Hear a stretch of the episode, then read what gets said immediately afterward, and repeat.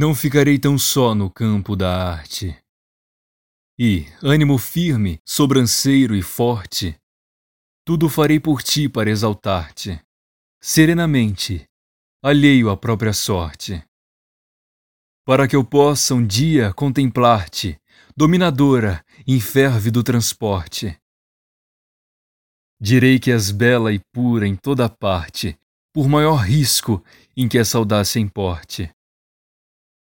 Queira-te eu tanto, e de tal modo, em suma, que não exista força humana alguma que esta paixão embriagadora dome.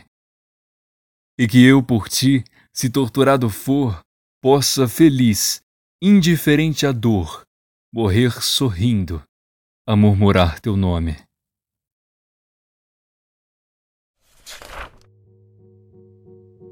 Se você tem disposição para apoiar novos e pequenos podcasters, recomendo que você ouça o podcast Dia a Dia, do Gabriel Cosentino. Se você conhece o podcast Boa Noite Internet, muito provavelmente vai se interessar pelo dia a dia. Ele está disponível aqui, no Spotify.